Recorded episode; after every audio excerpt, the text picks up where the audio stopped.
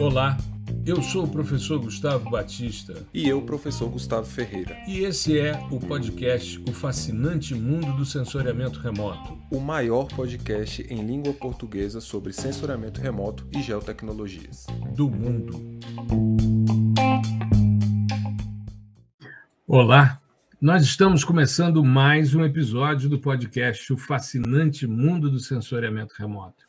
Episódio 140 e hoje a gente vai falar sobre um outro sistema de Big Data e Cloud Computing, o Planetary Computer da Microsoft. Seria o concorrente, digamos assim, né, Gustavo? Da é, sim, é pouco conhecido, né, por enquanto. É, exato. A gente mesmo fez o cadastro na semana passada, né, quando a gente gravou ah, o episódio sobre o Google Earth Engine, para a gente poder entender um pouco a dinâmica desse sistema e mostrar que isso realmente vem se popularizando. Tudo bem, meu querido? Como é que você está? Fala aí, beleza? Tudo certo, né? Tem um calorzinho aqui agora, porque eu tô de, tô de regata aqui, porque eu sou caloreto pra caramba. E bateu o calorzinho acabei, já era. Eu acabei de chegar da aula na, da universidade, e aí, como essa semana tivemos o 7 de setembro, que é, normalmente a gente grava na quarta-feira, não deu para a gente gravar quarta, então a gente acaba agilizando o processo. Chegando ao episódio 140, mais 10 episódios a gente encerra essa temporada, porque a gente decidiu que agora é de 50 e 50, né? Antes era de encerrar significa trocar aqui a corzinha do nosso layout e, e bola para frente. Isso. um pouco da questão gráfica, né? É. Mas fora isso é, é muito, muito tranquilo. Bom, é, a gente fez na semana passada, né, Gustavo e eu, um episódio falando sobre Google Earth Engine em função também da abertura do nosso módulo de PDI com Python, dentro do PDI com Python de processamento no GE.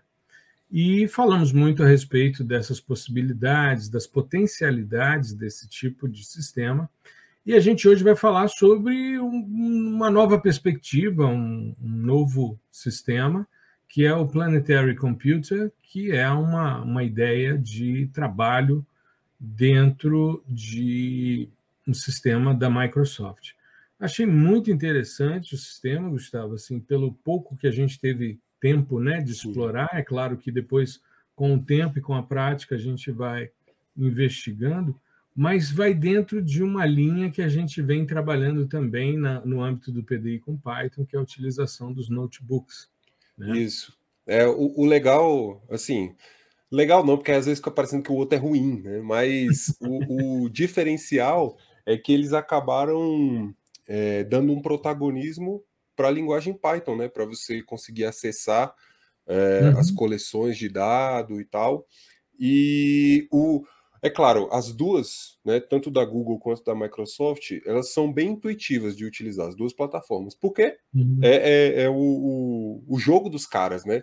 Eles querem que é. seja disseminado para o maior número de pessoas possível, e isso tem que ter uma, é, uma interface amigável, né? Uhum. Então, igual você falou, uma semana a gente já conseguiu navegar aqui bastante, é tudo muito simples de achar e tal, de, de, de mudar né, entre as estruturas.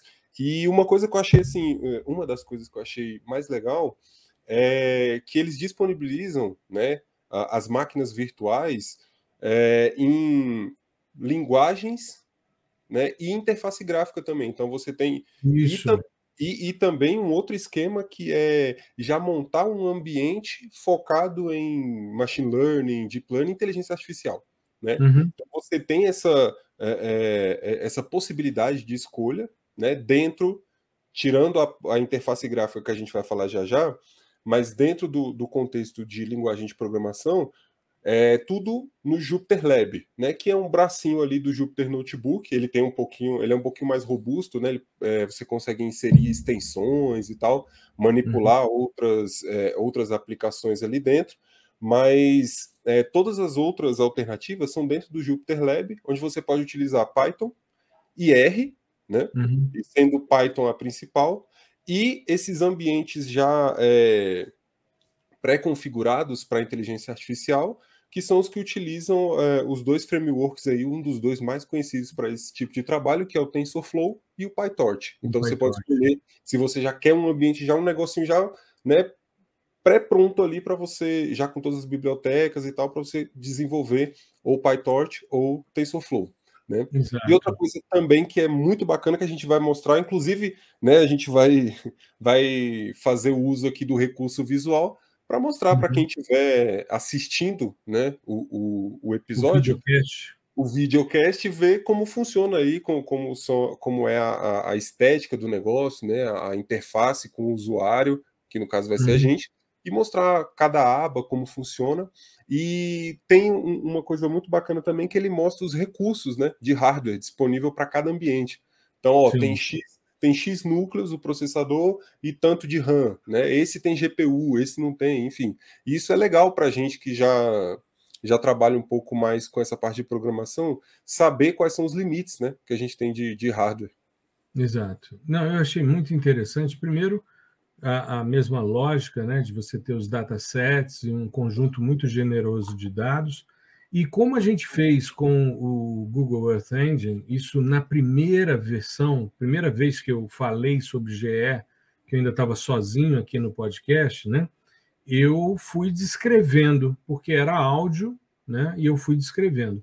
A gente vai fazer a mesma coisa porque o podcast ele é consumido também em nove plataformas de áudio e, ao mesmo tempo, ela, uh, o episódio sai em vídeo, tanto no Spotify como no YouTube, no nosso canal no YouTube. Isso fica disponível também. É, só esclarecendo, porque essa semana tive algumas pessoas me perguntando, nós fizemos do episódio 3 ao episódio 83 em videocast. Depois nós resgatamos o episódio 1 e 2 num evento, e aí eu coloquei como videocast também na, no canal no YouTube. E nós ficamos do episódio 83 até o 134 sem vídeo, foi só áudio.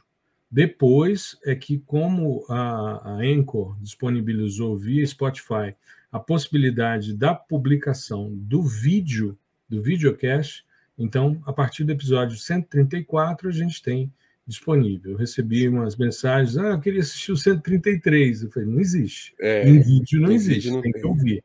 Né? Mas faz parte. Sim, Tanto é, minha... só uma coisa você, antes que eu me esqueça, que quando você falou que o pessoal pergunta, me perguntaram também sobre isso aqui, ó. Você o que, que é isso? É um objeto de decoração que está no seu quarto, gente. Isso aqui é o meu ferro de passar. Tá? ele é vermelho. Como ele é vermelho, parecia um objeto de decoração que o pessoal às vezes vê na live, né? Uhum. E, e, nas lives ele geralmente não está aqui. E uhum. aí ficou, você mudou a decoração, mudou o quarto, tem um negócio vermelho ali, deu ferro de passar.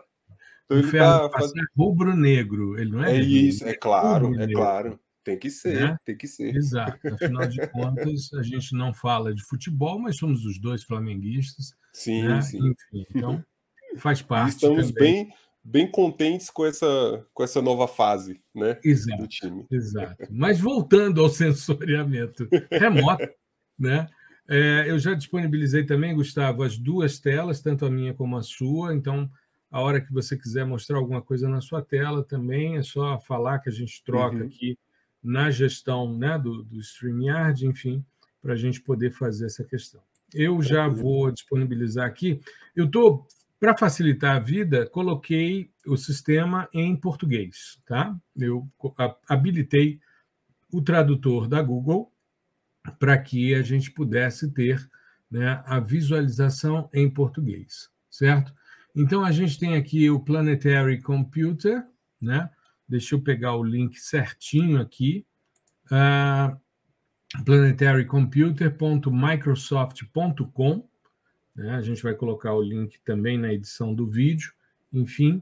E ele tem como né, é um computador planetário né, para um futuro sustentável, apoio à tomada de decisão e sustentabilidade com o poder da nuvem. Essa é a lógica desses sistemas que estão cada vez mais se popularizando, e para mim isso é o futuro do sensoriamento remoto. Sim. A gente não ficar dependendo de baixar os nossos dados na nossa máquina, de uma máquina muito robusta para processar, e sim uma boa conexão, um bom espaço em nuvem para poder trabalhar. Né? Ainda então, mais essa perspectiva aqui... temporal, né? Exato, exato. Ele tem aqui um catálogo de dados, né, que, assim como o Google Earth Engine, inclui aí petabytes de dados de monitoramento, né, que são bases de dados ali uh, que são de sistemas sensores, enfim. Uh, existe aqui as APIs, né, para facilitar né, a utilização desses dados. Depois existe um, um Computer Hub, que é quando a gente acessa essas estruturas. A gente vai fazer tudo isso aqui para poder mostrar para vocês, né? e a gente também despertar o um interesse para que as pessoas comecem a ver essa, essa potencialidade e essa nova forma de se trabalhar, né? dentro de uma, uma perspectiva, uh, como o Gustavo salientou, em Python, em R e também interface gráfica. Isso é um diferencial grande, né? E formulários né, que são uma maneira de é, você é, agrupar parcerias né, de construção de dados. É um, um, site muito bem construído, é padrão Microsoft, né, tá aqui o copyright Microsoft 2022, né, é uma coisa recente, apesar de eu me lembro, por exemplo, ano passado, conversando com um amigo que estava trabalhando com um desses formulários aqui, né, esses, esses dashboards, que a gente vai também explorar um pouco. E a gente, é, o ano passado, o pessoal do Amazon, né, com quem eu conversava, eles estavam falando de um sistema de previsão de desmatamento usando inteligência artificial já Sim. no âmbito desse sistema. Só para, antes de passar aqui para o Gustavão, é, para você acessar, solicitar acesso, super rápido, coisa de um dia. Fizemos a solicitação um dia à noite, no outro dia de manhã já estava lá o e-mail. Né? Você tem a sua conta Microsoft, enfim, você pode é, se cadastrar e com isso você vai ter o acesso aos dados e principalmente nesse hub, né? Enfim. E aí, Gustavão? Bom, com relação a essa, essa primeira impressão aí do sistema. É, eu, eu achei muito legal, né? E, e é isso que você falou, padrão Microsoft. E, assim, um, um pouquinho fora do, do Technicase aqui, é legal uhum. a gente ver um player desse tamanho, né? Dando essa importância a, a, ao nosso trabalho, às geotecnologias em geral, né?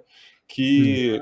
a gente ficava muito restrito a Google, desde Google Earth, Google Maps e por aí vai. Então, é, os outros meio que deixavam de lado, assim, claro, isso aqui eu estou né, falando com base no meu conhecimento. Uhum. E agora, com essa, essa perspectiva, certamente surgirão outros, né? Uhum. Com, com, essa, com esse mesmo foco. E só o, o, a gente só ganha com isso, eu acho. Né? É mais uhum. uma ferramenta, é mais uma plataforma, e, e para a gente isso é, é muito importante diversificar, a gente não ficar refém né, de um, um único ecossistema. Né? Assim como a gente fala com relação à interface gráfica e programação, com uhum. relação à programação em uma única linguagem, você, o, o legal é você abrir a mente, abrir a cabeça e explorar né, novas possibilidades. E essa é uma, e eu acho que, que é o que você falou mesmo. O, o, essa, essa questão de Big Data e, e, computação em nuvem vai vir com muita força nos próximos anos, e a gente vai ver uhum. outros players aí entrando nesse mercado e ajudando a gente a elaborar soluções. Né? Com certeza. Eu vou passar aqui para o Explorer. Né? O Explorer é um visualizador, como é também no GE, né? As coisas são muito semelhantes aqui, alguns detalhezinhos, algumas, algumas questões, mas as, as bases de dados são similares, a quantidade Sim. de informação. Né? E assim como o GE, a gente tem um Explorer. Né? Eu coloquei inicialmente ele é, em inglês, depois fiz a, a, tradução, usando o Google Tradutor mesmo aqui no, no browser, né? Então, a gente tem aqui um conjunto de dados para visualização, um filtro pré-definido para encontrar esses dados e uma opção de renderização. Então, primeiro vamos dar uma olhada aqui nesse conjunto de dados. E aí a gente tem aqui uma aba de destaque, biodiversidade, biomassa barra vegetação, modelos digitais de elevação, incêndio, imagens, a infraestrutura, cobertura da terra, uso da terra, SAR, neve, solos, temperatura Isso. e água. É, a gente vai passar pelo o, o, catálogo, né? Depois desse explorar. Uhum. É, mas o legal é a gente ver, é, eles são semelhantes, mas tem uma diferença que é o do Google, você já abre no Code Editor. Então, ou seja, você tem que codar alguma coisa para você visualizar.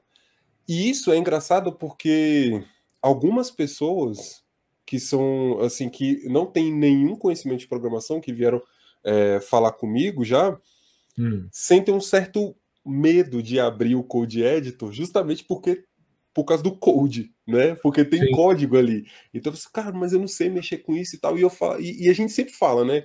Não, mas tem lá exemplos tal, é só você é, copiar e colar e dar run que o negócio vai funcionar. E mesmo assim, existe uma barreira, né? Que é claro, que aí tem, tem toda uma questão que a gente né, pode discutir é, mais à frente sobre ensino, né? Sobre ter é, a, a, tutoria correta nesse sentido, né? De, porque são pessoas que não vêm da área de TI, mas que, uhum. é, que, que, estão acessando um produto que você precisa de um certo conhecimento de, de tecnologia, né? Exato. De programação. E eu acho que a Microsoft percebeu isso, que usuários da área ambiental, né? Assim, é, o percentual que sabe programar ou entende lógica de programação ainda não é tão alto. Uhum. E o visualizador deles não tem código. Né? Você Exato. faz, uma, você faz um, um, filtro, escolhe seus dados, apertando um botãozinho e visualiza. Né? Uhum. Dá o seu display. Você não precisa nem pegar um código já pronto e colocar nele para que você possa visualizar. Ele já abre para a gente e já visualiza. Né? Isso, isso é, é, é legal né? e, e vem. É naquilo que, que a gente estava falando de entrada de novos players, né? Eles já perceberam essa, essa coisa, essa dificuldade, essa barreirinha que tem no início, né? Que é normal, uhum. e foram em cima dela para mitigar aí, né? O, a desistência do, do, de potenciais usuários. Exato. Eu cliquei aqui só para a gente testar e para que a nossa audiência possa ouvir também, né? É, a gente tem, né? Deixa eu reiniciar aqui o, o Explorer, né? Então, a gente seleciona um, um dataset, eu selecionei uh, Landsat Collection, né? E aí cliquei, entrei no coleção 2, nível 2, e fui dando zoom, né? Ele coloca aqui né, os mais recentes, com baixa cobertura de nuvem, e tem a possibilidade do Natural Color, né, que seria a cor real, uh, um color infrared, que fica com NIR normalmente no vermelho, shortwave infrared, uma composição mais para agricultura, NDVI, índice de umidade e penetração atmosférica.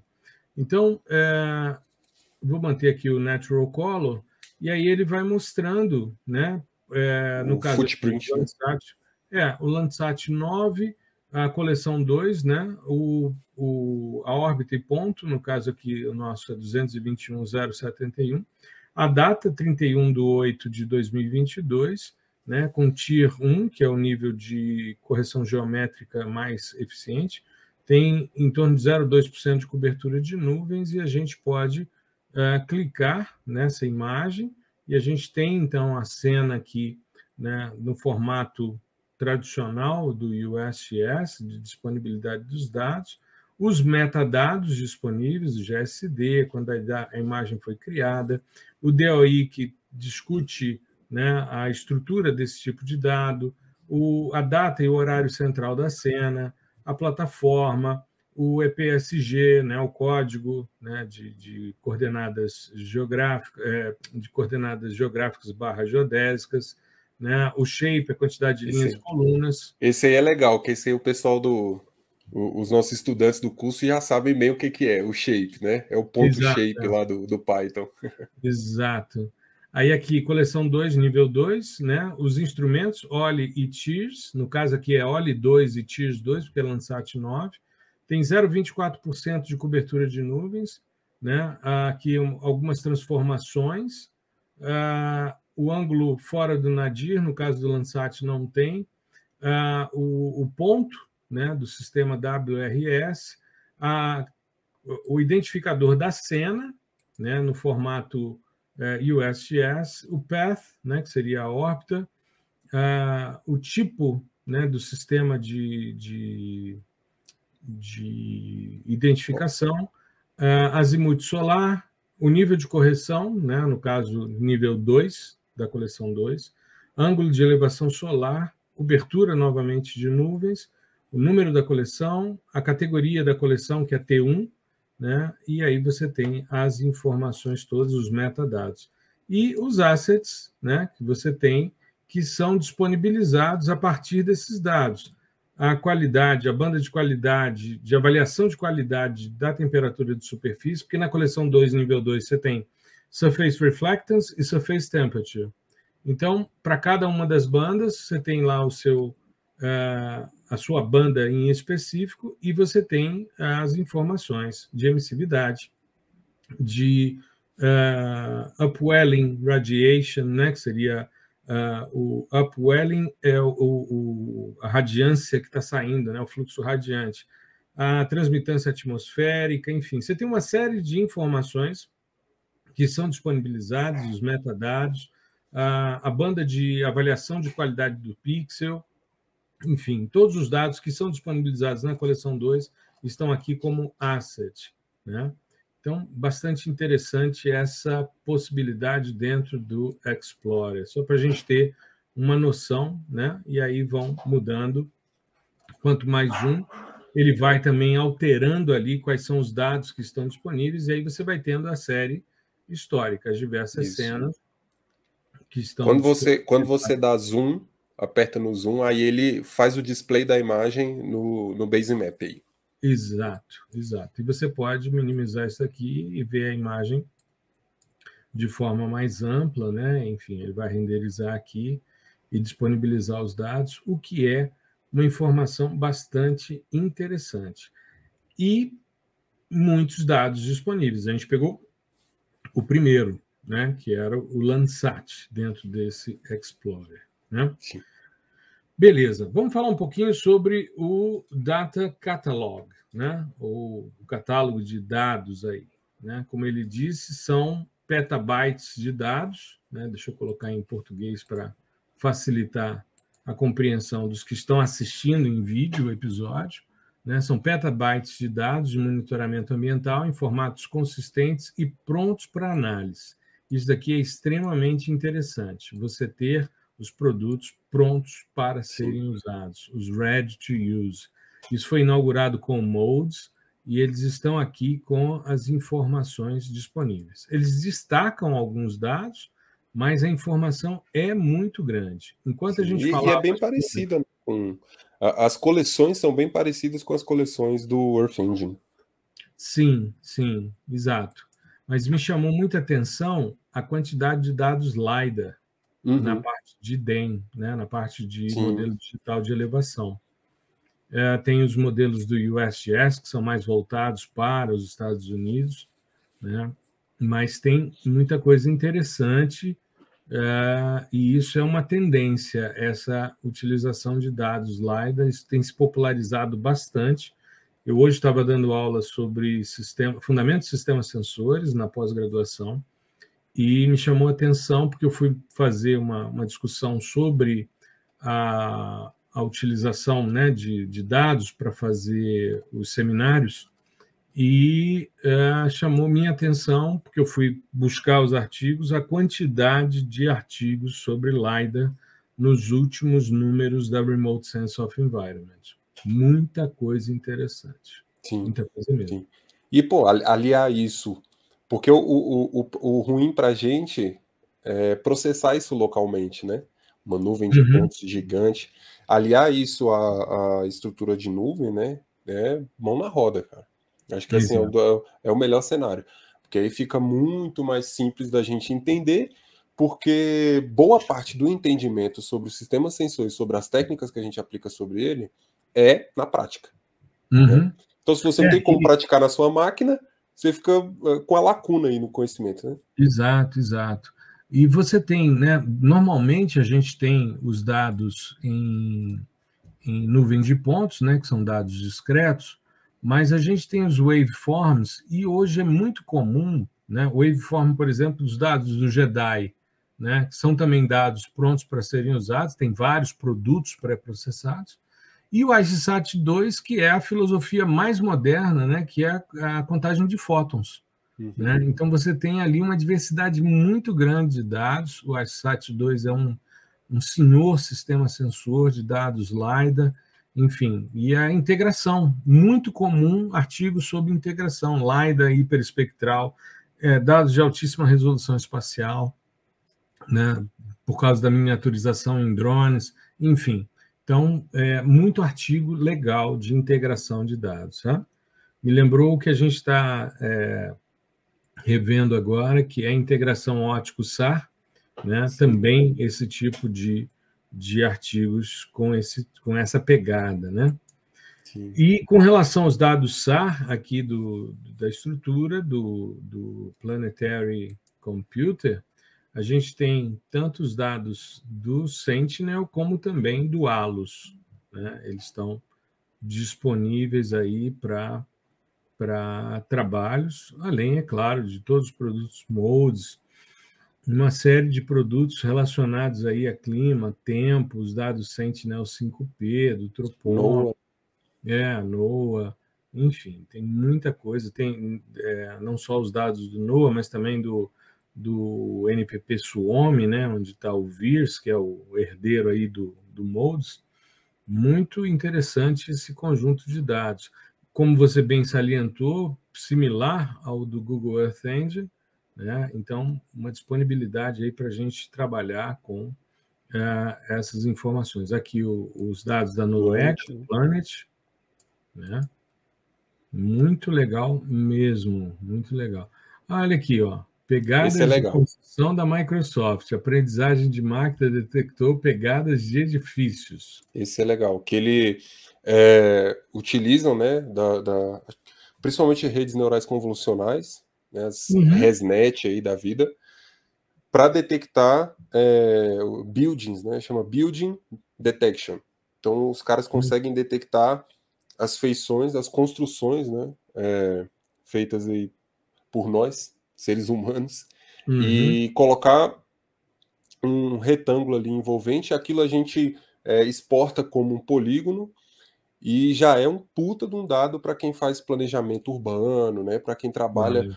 Com essa, essa parte mais urbana mesmo, é muito legal e, e assim é, é um percentual de acerto absurdo, né? Absurdo. Uhum. Inclusive você consegue fazer é, change detection in buildings.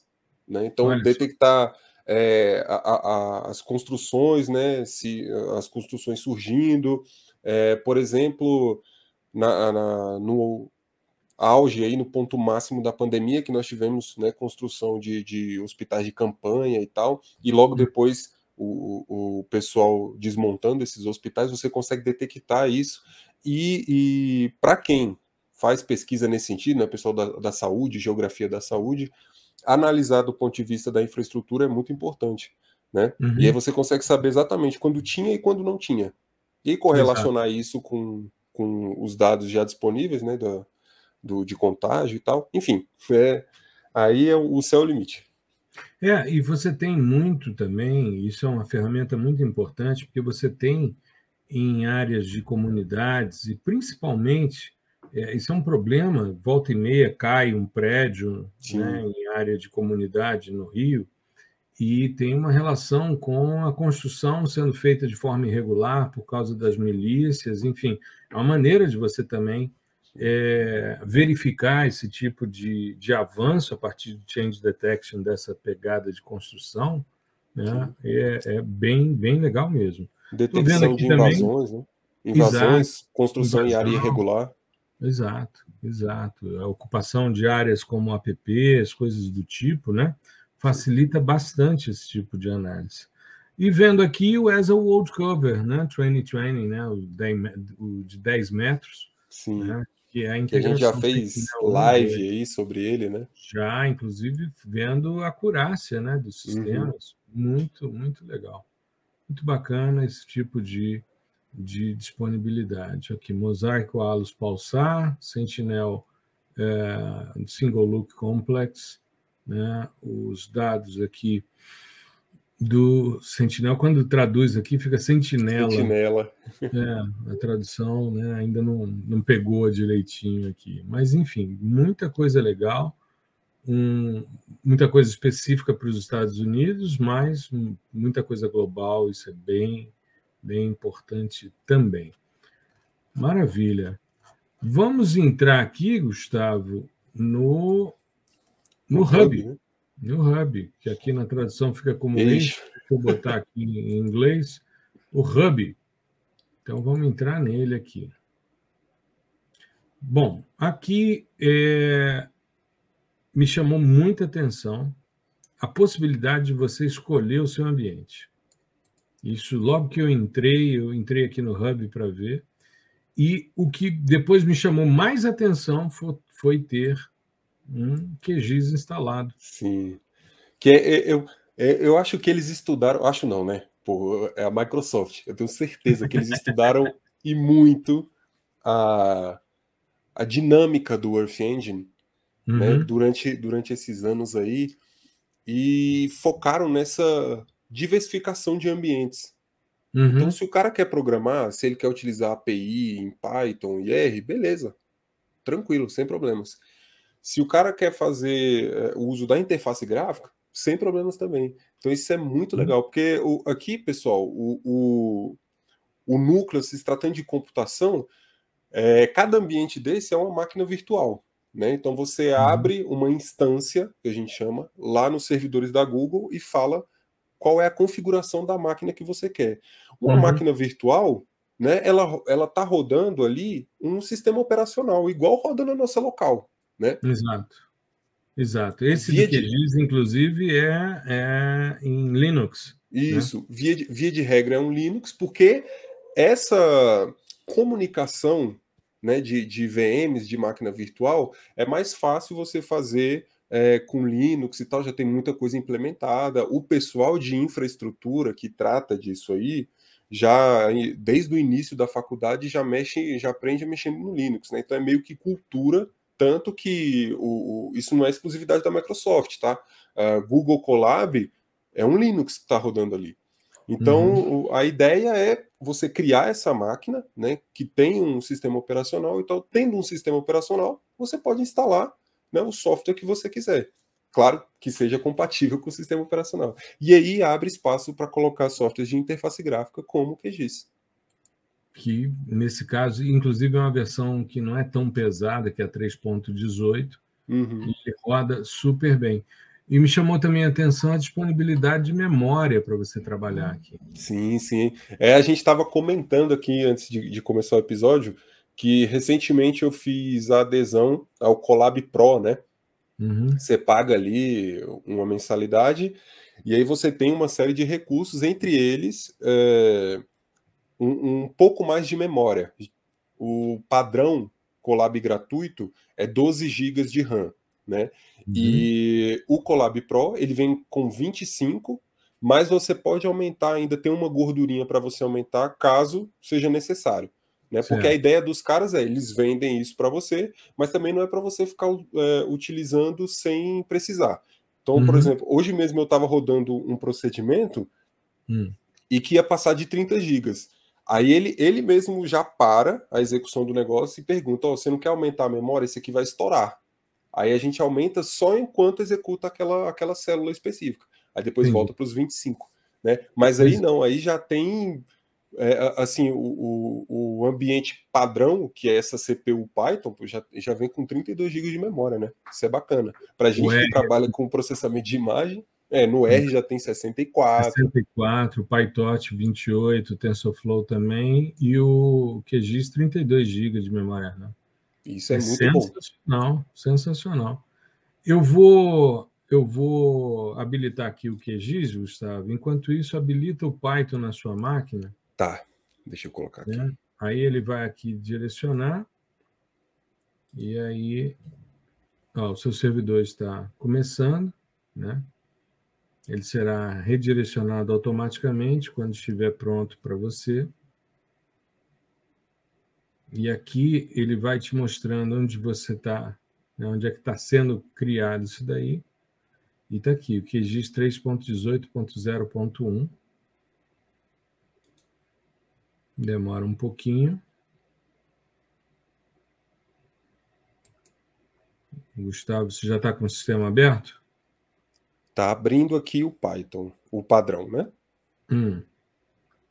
Mas eu estou vendo aqui na sua, na sua máquina que você está vendo a estrutura sim, sim. da aplicação. Posso sim. compartilhar? Deixa eu só colocar no launcher. Aí, beleza. Pronto, aqui a máquina do Gustavo. Bom, comente aí, meu querido, enquanto o meu está abrindo lá. Esse esse launcher, né, é que você pode escolher as linguagens, né, Python 3 ou R, todas elas rodam no notebook, como eu havia comentado, né? Então a, a o, o, notebook é só a estrutura que vai receber o seu código, né? É, a, é o uhum. ambiente que você vai programar, é o editor de, de texto, vamos dizer assim. Tá? Então ele pode receber Python, R, Julia, enfim. Né? Nesse caso aqui, restrito a Python e R, tá bom? E aí a gente tem acesso né, ao terminal, quem quem já trabalha um pouquinho com isso já sabe, né? Que seria o, o, no Windows seria o prompt de comando ali, onde você pode executar alguns comandos já direto na máquina, né? Uhum. E as questões para você subir é, e criar um arquivo .py, que é a extensão do Python, ou .r, né? Que é a extensão do R, tá bom? E essa questão de Markdown, é, Markdown é, é, a linguagem mais que a gente usa para fazer documentação, para escrever, mesmo. Uhum. Né? Então você pode escrever, igual tem muita gente que faz livros de programação meio interativos é. com o Markdown. Então você uhum. escreve ali o conteúdo e o código, e aí é claro, isso é um e-book, né, pessoal? Não é um livro físico. Mas dentro da estrutura do livro, você pode executar aquele código e, e ver ele rodando. Então, isso é feito com o auxílio do Markdown. Né? E aqui, se você quiser adicionar só um, um, um texto também, né, criar um arquivo de texto sem problemas. Então, todo o arquivo, aliás, todo o ambiente vem com README, tá? Onde ele vai mostrar, né, é, vai te dar um overview da plataforma. Aqui, plataforma, eu estou falando do Jupyter Lab, né?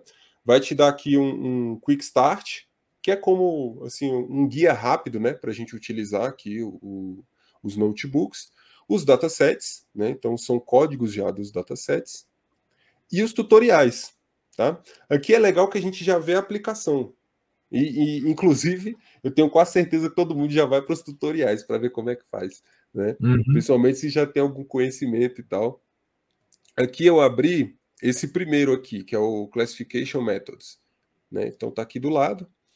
Aí, novamente, tem toda uma questão, né, as células de texto, que utilizam tanto texto comum como Markdown, né? E o, o, notebook em si, a estrutura do notebook em si. Para quem já conhece, está crack, né? Que são as células. A gente pode executar aqui e fazer o, o, negócio acontecer. Ele já executou, né? Quando você abre os tutoriais, já está tudo executado com todos os resultados, que é para uhum. você saber, né? O que, que vai acontecer se você executar tal célula ou fazer tal procedimento, né?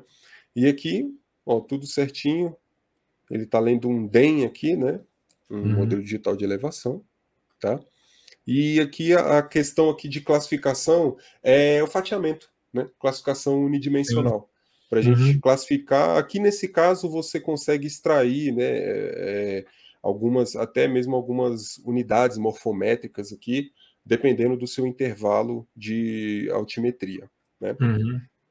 E basicamente é isso ele mostra todos os tipos de classificação, né? Classificação é, unidimensional, o pessoal está muito acostumado com o do QGIS, que tem aqueles métodos, né? Quebras naturais, é, intervalo, intervalos iguais, né? Uhum. É, desvio padrão, é, quantis, é mais ou menos aquilo. Né? Não é mais ou menos, não, é aquilo, só que em Python, tá?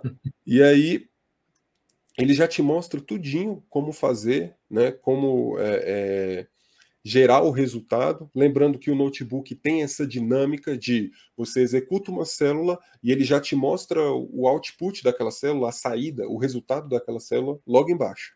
Tá? Então, uhum. por exemplo, aqui ele executou essa célula e já tem um resultado aqui para gente. Tá?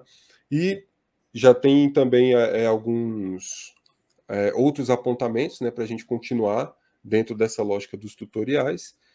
E é isso. Vamos tentar adicionar um aqui. Ó, eu venho em File, tá? New, e eu posso colocar no Notebook. E aí ele abre um notebook para mim vazio. Eu, é, quando ele pede Select Kernel, kernel é o, o, basicamente a linguagem, né? Nesse caso aqui, tá bom? Uhum. Que tem mais a ver com o sistema operacional e tal. Aí aqui você pode escolher né, se eu quero um R ou Python, ok? E aí eu selecionei Python e tudo certo. Né? Se a gente for tentar, por exemplo, vamos tentar executar, é, importar alguma coisa. Vamos ver se ele já tem aqui as bibliotecas, né? Então, olha aí, ó. ele já executou para mim, tá? Que eu importei NumPy, que é um clássico, né, para gente, uhum. e ele já vem com algumas bibliotecas nativas, né? Inclusive essa é uma é, é, é um, um, ponto muito forte desse tipo de ambiente é, que você acessa via browser, Google Colab, Jupyter Lab, enfim, é, que você já tem uma série de bibliotecas, são ambientes já, né, meio que encapsulados ali com várias bibliotecas dentro da nossa temática. Então vai uhum. ter aqui NumPy, vai ter é, essa aqui, ó, X Array, né, Charray, que é também muito utilizada para a gente utilizar, para gente utilizar é ótimo, né? é muito utilizada no contexto de imagens de, de satélite, tá? Uhum. Inclusive existe um, um bracinho, é, uma ramificação da, da Rasterio, né, Raster.io, só para trabalhar com esse tipo de objeto aqui, que é o X-Array, né? Então ela chama Rio, assim, ó, Rio X-Array. Então, basicamente é isso. Esse é o nosso ambiente aqui dentro do, do Planetary Computer para utilizar tanto Python quanto R. Bom, vamos abrir um, tentar abrir aqui um notebook no R, então, só para a gente ver. New de novo, né? File, New, Notebook. E aí ele vai perguntar qual kernel que você quer. Eu quero R. R. Select. E aqui, ó, aqui tem uma bolinha, tá vendo? Onde mostra uhum. qual, qual o kernel de cada um, ó. Python e aqui é o R. Então, vamos lá. No canto superior direito, né, do notebook. Isso. Vamos ver se já tem.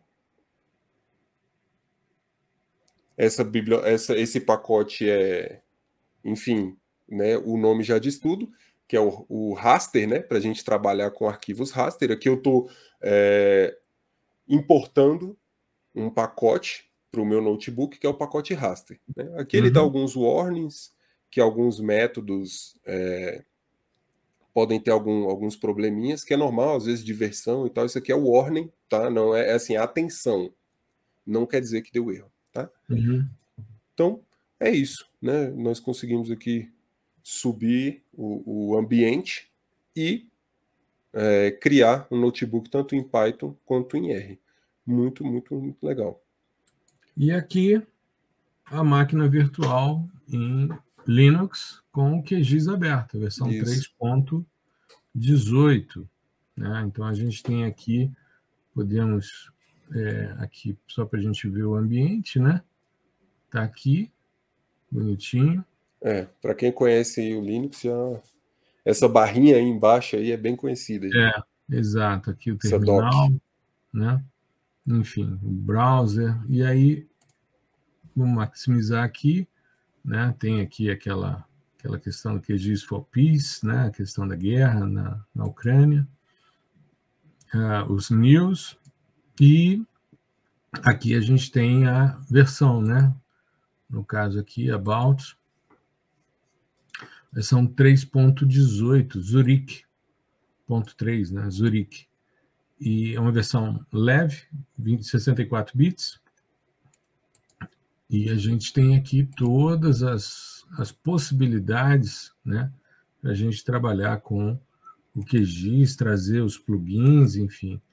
E é bastante interessante a gente verificar né, essa possibilidade com uma interface gráfica que é muito utilizada. Diria que é, nós fizemos um episódio sobre principais softwares livres e de código aberto, e o primeiro lugar, indubitavelmente, é o QGIS. E a gente tem aí toda uma comunidade utilizando o QGIS, e a gente tem a possibilidade de expandir a partir né, de instalação de plugins, enfim, e muita coisa importante aqui disponível.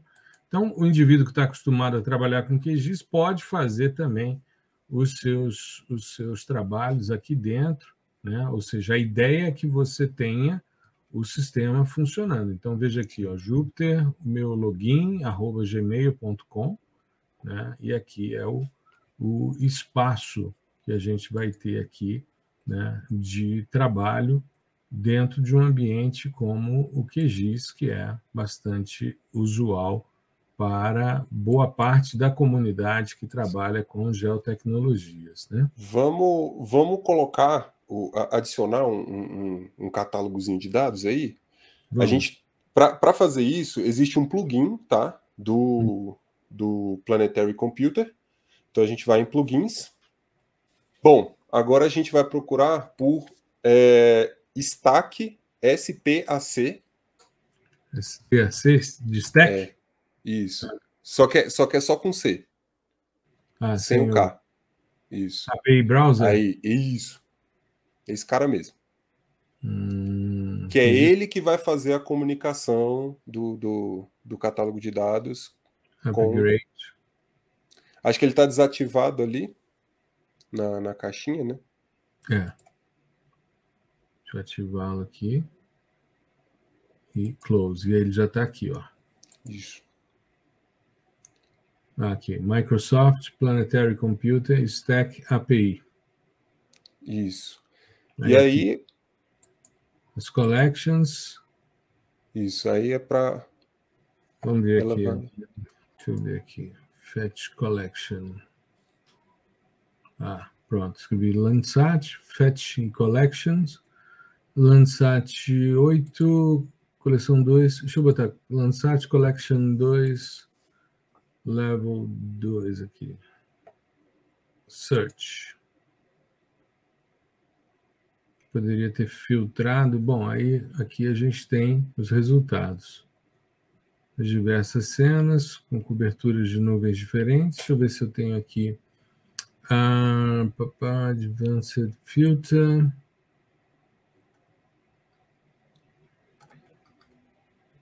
Filter by data. Aqui, ó, você pode solicitar as a né? coordenadas, né? é, ou a partir de um layer específico, ou Map Canvas Extend, né? Draw on Canvas, enfim. E aí você vai, deixa eu desmarcar isso aqui. E aí você tem aqui os results, Deixa eu ver essa daqui. Select footprint. Add the select footprint. Hum. Então aqui é só o footprint né, da, da, da cena. cena. Deixa eu ver os settings aqui. Download folder. Beleza. E aí a gente tem então aqui só o, o footprint da, da cena uma imagem de 31 de 8 de 2022, só que é um, uma, uma coordenada diferente do que a gente estava vendo no Explorer. Será que tem como a gente entrar? Deixa eu ver, filter by data. Date, aliás.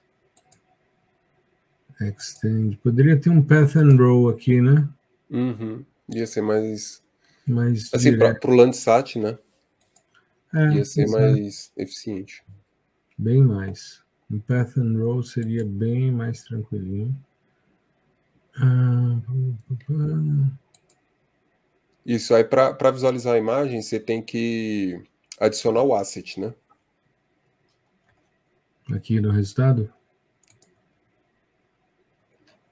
View asset.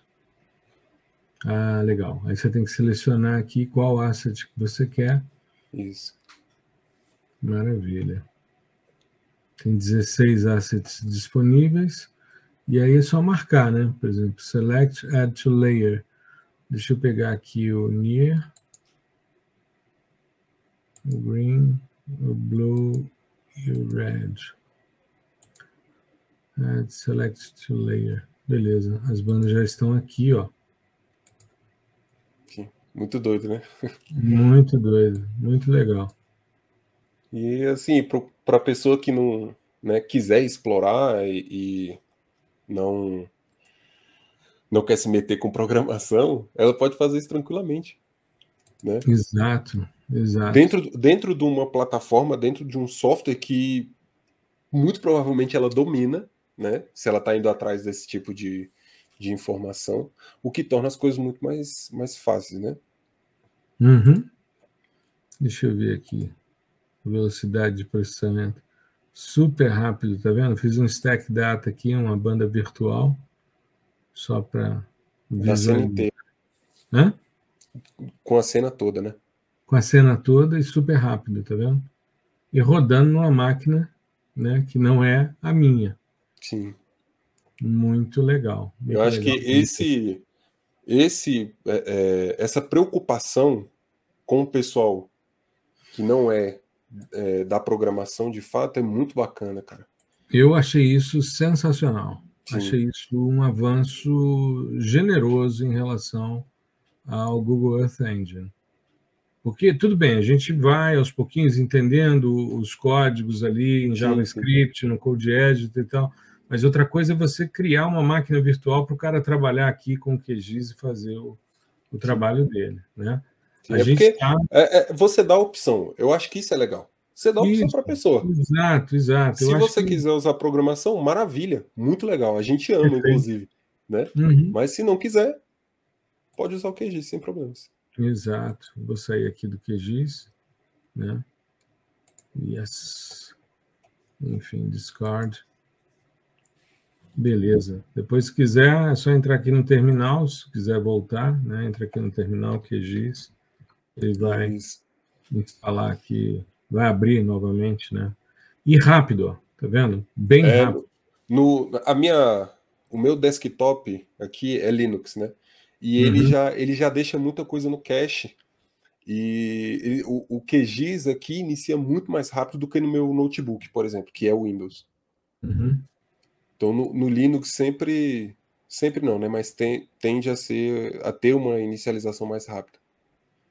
Muito legal, muito legal mesmo. Fiquei muito impressionado com essa essa possibilidade aqui da gente Sim, poder trabalhar com, com essa máquina virtual e rodar um, um sistema em interface gráfica que é como você disse, é deixar o cara dentro de uma, de uma tranquilidade, né?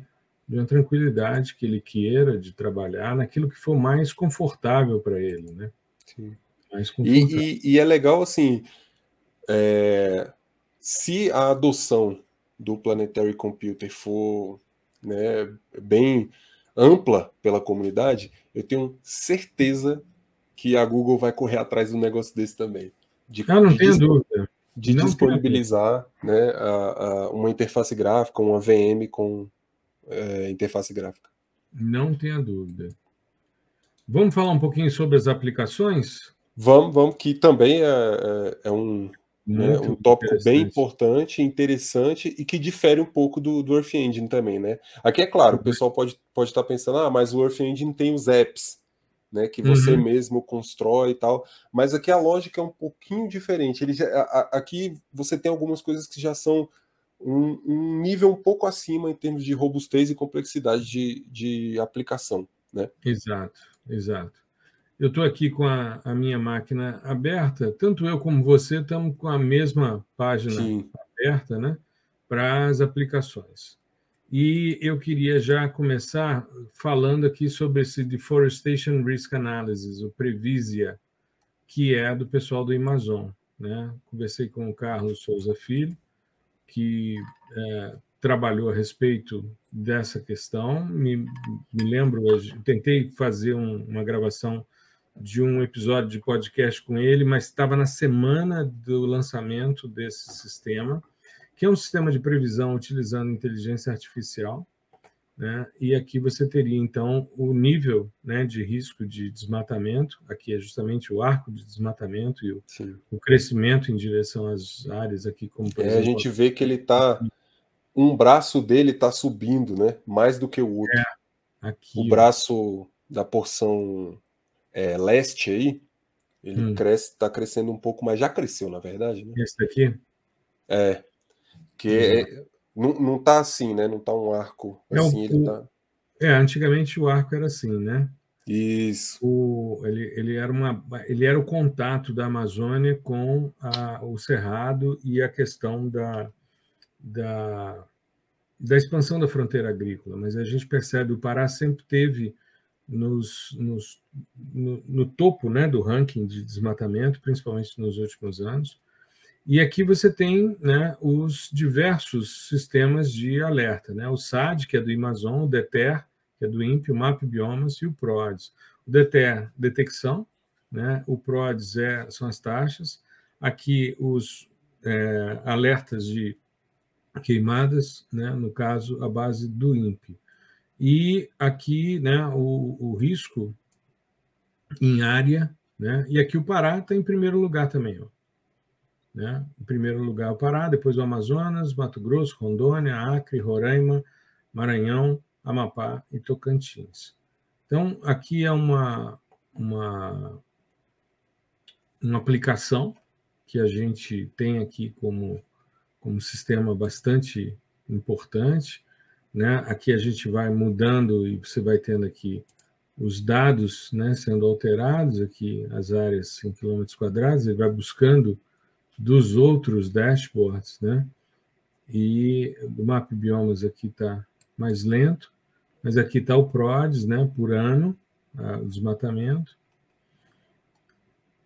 E informações sobre estados, municípios, unidades de conservação, terras indígenas, quilombos e assentamentos rurais. Então, é um sistema muito legal. Parabenizo aqui os colegas do Amazon por essa iniciativa né, de trabalhar com um sistema como esse.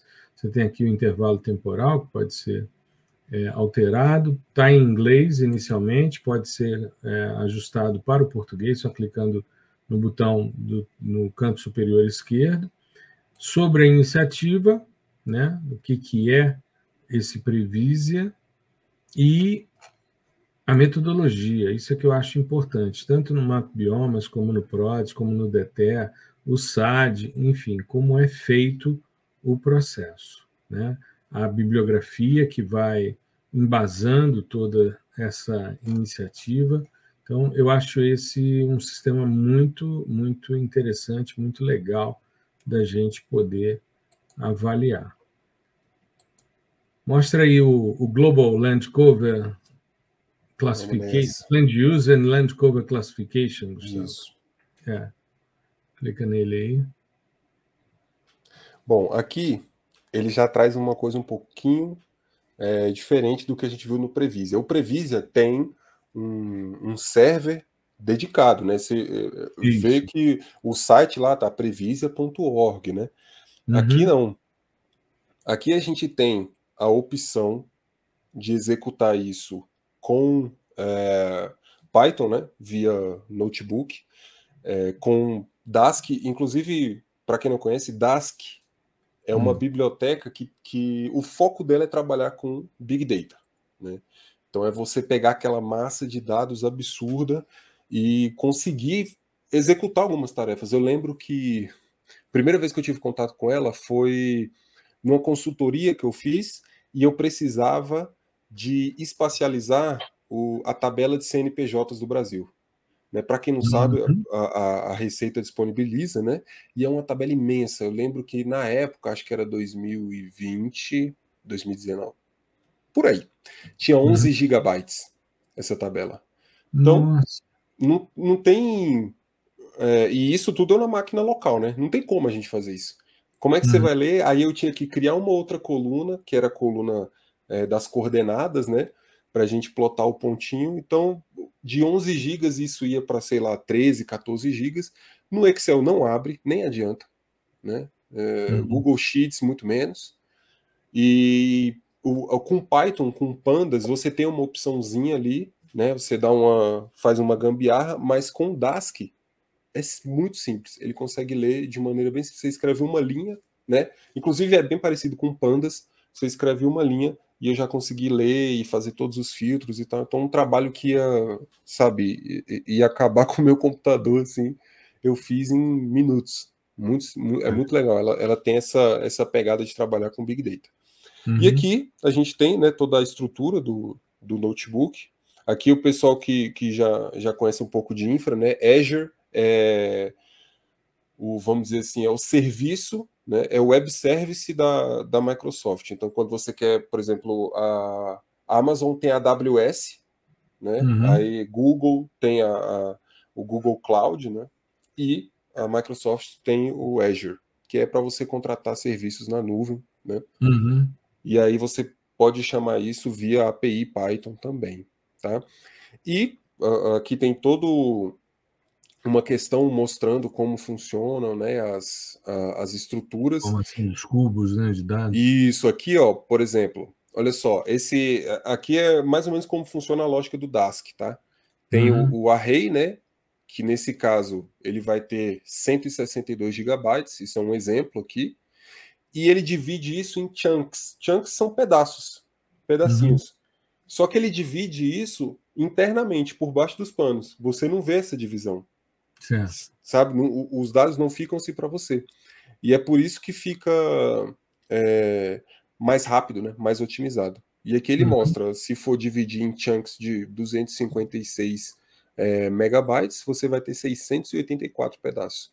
E tudo dentro da nossa estruturinha, que é o NumPy, né, o array, o que facilita muito na hora de fazer isso daqui, ó. É, colocar dentro de uma perspectiva de classificação, nesse caso com redes neurais. Tá? Uhum. Então, tudo dentro da estrutura do NumPy já fica bem bacana, bem mais fácil né, para o pro, pro algoritmo ali entender. Então aqui tem essa parte, né? Ele vai, vai explicando junto com o notebook, você pode ir executando também. E a gente pode abrir isso, essa, essa estruturinha de lente cover dentro do, do nosso hub, igual a, a gente mostrou como funciona o hub, né? Sim. Que é no Jupyter Lab. Então é só esperar um pouquinho. Já tá tudo aí, né? Já tá tudo aqui, ó já tem. Ele abriu, chama aqui Land Cover, né? E aqui tá todo aqueles. Estão é, todos aqueles passos lá. Uhum. Só que lá tá explicadinho, com, com figurinhas e tal. Aqui mais didático, né? Mais didático. Aí, era aqui que eu queria. E aqui ele já tem é, alguns resultados, né? Da classificação. Então, o dataset e a classificação aqui. Tá? Aqui é claro, é, para feições específicas, né? Depende uhum. da, da classe que você quer, tá? E o ideal é rodar tudo isso e depois tentar mudar o conjunto de dados, sabe? A, a coleção e tal, para ver pra se a gente que tem. Você, que te interessa, né? Isso, isso. Porque aqui o algoritmo já está todo né, prontinho aqui no, nos notebooks. Mas uhum. ele está usando esse conjunto de dados aqui, né? Que é esse NAIP. Né, uhum. Que deve ser alguma. É, é, na verdade, deve não, né? É um, um conjunto de dados específico do, dos Estados Unidos aqui, né? Exato, exato. Deixa eu mudar Opa. aqui para minha tela. Tá. Então, aqui só para a gente ver, tem além né, do, desse, desse de land cover que a gente viu aí, a gente tem também, então aqui está o, o Previsia, né? Tem um Conservation Planning, Ecosystem Monitoring, Forest Carbon Risk Assessment, aí Accelerate Land Cover Mapping. Então, da mesma maneira né, que o Gustavo mostrou, diferente né, do, do Previsa, que tem um, um site dedicado, né, aqui você tem os notebooks e a ideia, deixa eu colocar aqui em, em português, né, a ideia é que você tenha para cada uma dessas aplicações as possibilidades de é, gerar informações, algumas aqui, essa aqui, por exemplo, é específica para os Estados Unidos. Isso. Né? Mas... Algumas, é, algumas vai precisar de cadastro também. Tá? Uhum. É, por exemplo, a, a, com inteligência artificial aí, você precisa se cadastrar, porque entra num, num outro ambiente, né? Esse aqui, né? Isso, que chama é. Pearl. E aí você precisa ter um cadastro, mas você pode. O, é, você tem a... que ter um account aqui, né? Isso. Mas você pode utilizar as mesmas credenciais que você está utilizando para o uh, eh, Planetary Computer. Deixa eu mudar aqui para você esse mostrar. É, esse aqui, ó. Esse cara aqui. Deixa eu pegar aqui no. Deixa eu voltar. Aqui, applications, ó. Hum. É aqui, ó. AI Accelerated Land Cover Mapping. Se a gente vier aqui, ó, Explore Land Cover Mapping, ele vai abrir uma, uma outra aba com uhum. esse cara aqui, ó, Pearl. E aí você entra no Sign Up. Então, se você não tiver uma conta, você pode tentar com as, a, a, sua conta da Microsoft, né, com suas credenciais da Microsoft. Que já está liberado para você usar o Planetary Computer, né? Que você fez o isso, cadastro. Isso. Uhum. E aí a gente dá uma olhada no app. Tá, eu quero só olhar. Tá. Ele pede aqui um, um nome do projeto, né? Vou colocar uhum. teste.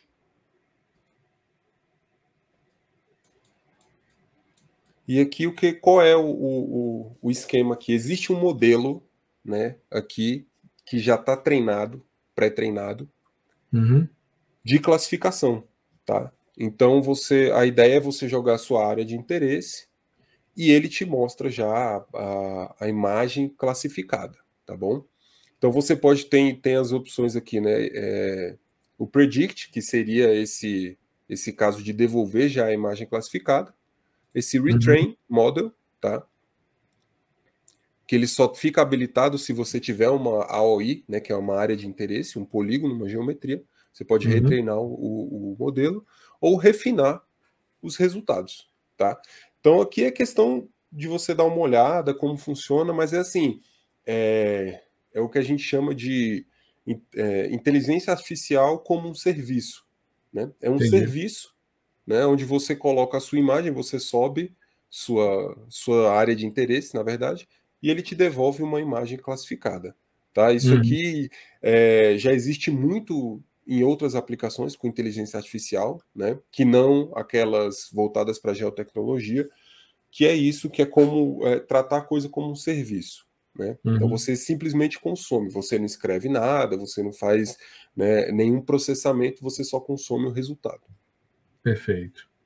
E para a gente fechar nosso episódio de hoje, a gente tem aqui a documentação sobre o computador planetário da Microsoft. Isso é fundamental você ler a documentação. Sim, eu acho que essa é a aba mais importante. Eu verdade. acho. Aliás, a gente deveria ter começado por ela, mas como ela é a última, a gente está seguindo a sequência, né? É, enfim, e a gente tem aqui a gente tem aqui toda a documentação a respeito de tudo que a gente mostrou. Tá? Mas o que é interessante é você dar uma, uma explorada, verificar o que, que ele tem de disponível.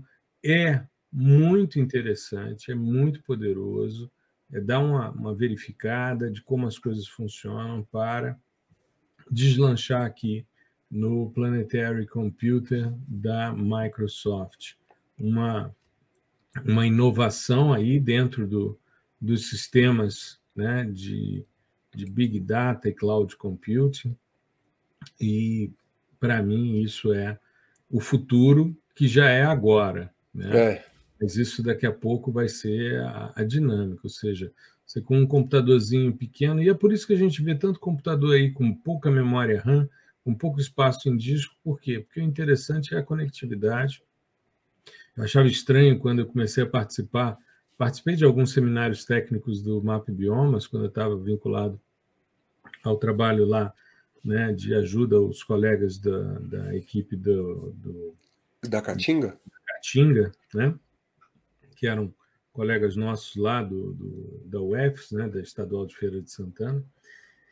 Me lembro de chegar e ver as pessoas com notebooks pequenos, com, sabe, coisas assim, 13 polegadas e tal, e, e fazendo as coisas e tal. Mas, claro, estavam rodando tudo em nuvem, é. né, nos, nos, computadores da Google, então estava é uma questão de ajuste. Você não precisa ter uma máquina violentíssima para isso, né? É você ter o seu espaço e, e acessar cada vez mais essas possibilidades. Eu acho que com a interface gráfica isso vai ser muito chamativo para que as é. pessoas que têm alguma restrição com relação à programação, e a gente já falou sobre isso, porque foi um resultado de uma pesquisa de é, uma, uma, pesquisa que nós fizemos quando do lançamento do PDI com Python, né? Porque as pessoas tinham medo do Python. E a gente viu que as pessoas tinham muito receio de programar, como você bem salientou, né, do medo das pessoas de entrar no Code Editor. Não tem receio, vai testando. O que pode acontecer é. é você ter que voltar e pronto, recomeçar. Mas vai testando, vai entendendo, vai, vai se apropriando, porque é um grande potencial, é uma grande possibilidade. Não, é Sim. meu amigo? Sim, é, é, essa questão de, de programação, é, eu acho que tem muito a ver também com a, com a, mentalidade das pessoas com relação às ditas ciências exatas, né?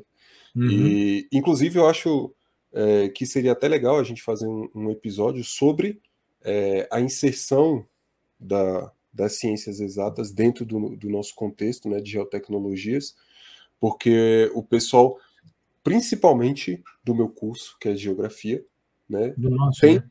É, do nosso, né?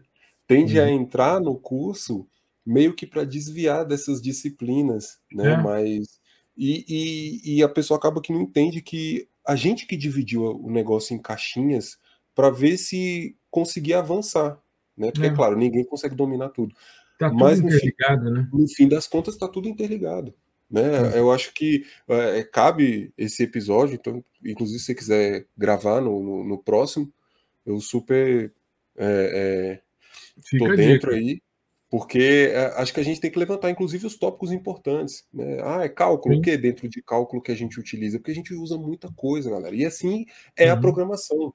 Tá? Uhum. Então, é, inclusive, dando um spoiler aqui, é, amanhã, né, se o, o, o, podcast sai na segunda, na terça eu vou fazer uma palestra, né, que o, o querido amigo nosso Anderson Medeiros me convidou aí para fazer uma palestra no CBGEL, né?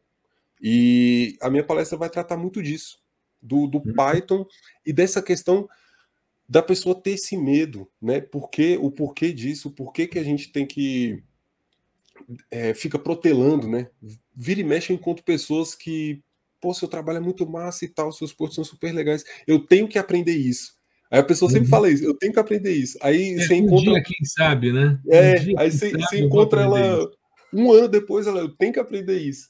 Então, assim, eu acho que é, é, a, o pessoal tem muito esse medo, né? E, e, não precisa. A gente tem que entender que é tudo interligado. A gente Exato. trabalha com programação também, né? Quem, uhum. quem nunca escreveu uma linha de código tá apertando o botão e ali por trás está rodando algum código, algum algoritmo. Tá bom? Exato. A gente é geotecnologia, galera. Tem tecnologia no nome. Tá? Exato. Então eu acho que essa, essa questão, é claro, de trazer, tem esse apelo comercial que a gente já, já comentou, né, por parte da Microsoft, de querer trazer todo mundo que trabalha com, com essa área, com geotecnologias, né, aqui eu estou incluindo geoprocessamento, sensoramento remoto, processamento digital de imagens, é, como uma área, um, uma área fechada, né, uhum. e trazer esse pessoal, todo mundo para a plataforma da Microsoft, os que entendem de programação e os que não entendem também. Né? Então tem esse apelo comercial, isso é legal, é legal para disseminar. Mas eu acho uhum. que a uhum. partir do momento que você entrar e conseguir ter uma. É, é, desenvolver um pouco mais dentro da plataforma, entra ali no hub na, na, na seção dos notebooks, sabe? Abre o um notebook em R, abre um notebook em Python e, e tenta executar os tutoriais. Eu acho que isso é, uhum. é, é, muito legal, que era uma coisa que não tinha na minha época. Uhum. Você tem os tutoriais já prontos, cara, você quer fazer isso, você vai lá e faz. E aí qual é a graça? Você começa dando passinho de formiga. Beleza, eu consegui executar com os dados que eles mandaram, com os códigos que eles fizeram. Agora, e se eu trocar o dado? O que, que acontece? Né? Uhum. Se der um erro, de onde veio esse erro? E aí você vai desenvolvendo, entendeu? Eu acho que mais importante é uma coisa que eu sempre falo. É, eu, falo, eu falo isso nos nossos cursos e tal, lives. Mais importante do que você programar, do que você meter o dedo ali é, é, no teclado e escrever um monte de código, é você pensar. Acho Exato. que isso, isso é o mais importante. E uma plataforma dessa te dá toda a infraestrutura para você pensar né, uhum. em como e como resolver o seu problema com o auxílio da plataforma principalmente Maravilha. com programação. Maravilha. É, Gustavão, amanhã no CBGEL, estreando no CBGEL, né? É, debutando no CBGEL. Debutando, é. Eu vou, eu, na, na, edição passada, eu já podia pedir música no Fantástico. É, não, não tem nem graça. É, eu, hoje, segunda-feira, quando vai ao ar esse nosso episódio, eu vou fazer a palestra de encerramento do primeiro dia do CBGEL, sobre os desafios para a atuação dos profissionais na área de sensoriamento remoto para o meio ambiente. Vou discutir, vou repensar um pouco o tripé que eu montei para o CBGEL do ano passado. Eu vou trazer um quarto vetor aí para a gente discutir e avaliar um pouquinho mais e, e vamos conversar. E dando um spoiler, vou dar um brinde também para que as pessoas que estiverem presentes né, assistam a nossa masterclass de correção atmosférica de dados Amazônia 1 e Cibers 4A. Então, quem tiver no CBGEL vai acessar um QR Code e vai ter acesso então, a essa masterclass. Então, eu vou dar brinde também. Já que é assim, eu vou dar brinde também. Eu acho que tem que ser. Só não, só não divulga, só não divulga. É, vai ter é. brinde, então. Vai, vai ter, brinde. brinde. Vai, vai ter, ter, QR Code também. Isso. Nós vamos estar com um monte de QR Code nas palestras. Bom demais, meu querido. Bom isso. demais. Eu acho que com isso a gente abordou episódio 139, Big Data Cloud Compute, Google Earth Engine e agora Big Data Cloud Compute, Planetary Sim. Computer da Microsoft. E com isso a gente vai expandindo cada vez mais as possibilidades. Sim. Meu amigo, muito obrigado. É sempre uma alegria estar aqui com você conversando sobre sensoriamento remoto, sobre geotecnologias em geral. Né? A gente está expandindo tanto, quem sabe um dia a gente até muda o nome do podcast é. para o fascinante mundo das geotecnologias. Quem sabe, né? Sim, eu acho, eu acho, que, eu acho que vai chegar a hora, viu? Quem sabe? Quem sabe? Estamos mudando a, a temporada, o podcast é nosso, a gente faz o que a gente quer. Exatamente, né? exatamente. Essa é a grande vantagem da gente ser o dono do negócio, né? o dono da bola. Cansou, bota debaixo do braço e leva é. embora. A gente né? muda e não tem problema. Exato. Maravilha, é meu querido. Se cuide, fique bem e a gente se vê aí né? no CBGEL, com certeza. Não deixem de assistir o, o, o debutar do professor Gustavo Ferreira no CBGEL. Estou muito orgulhoso, meu querido, com a sua participação. Né? Eu já sou figurinha carimbada, ou seja, o povo já não aguenta mais ver o professor Gustavo Batista Nada. lá no, no CBGEL. Eu só não participei sim. do primeiro, mas o segundo, é. segundo eu fiz a palestra de abertura, terceiro eu falei sobre questões de lógica reversa para estudos de queimadas. Aí depois fui fazer minhas viagens é, filosóficas sobre sensoriamento remoto e não vai ser diferente dessa sim. vez. Eu acho que é Mas é, não são viagens, né? Mas são discussões extremamente necessárias, principalmente quando pega no, na questão pedagógica, né? Eu acho que é, uhum. É, é, é, muito, muito importante. E assim, eu é, tô, já estou ansioso, né? Como sempre. E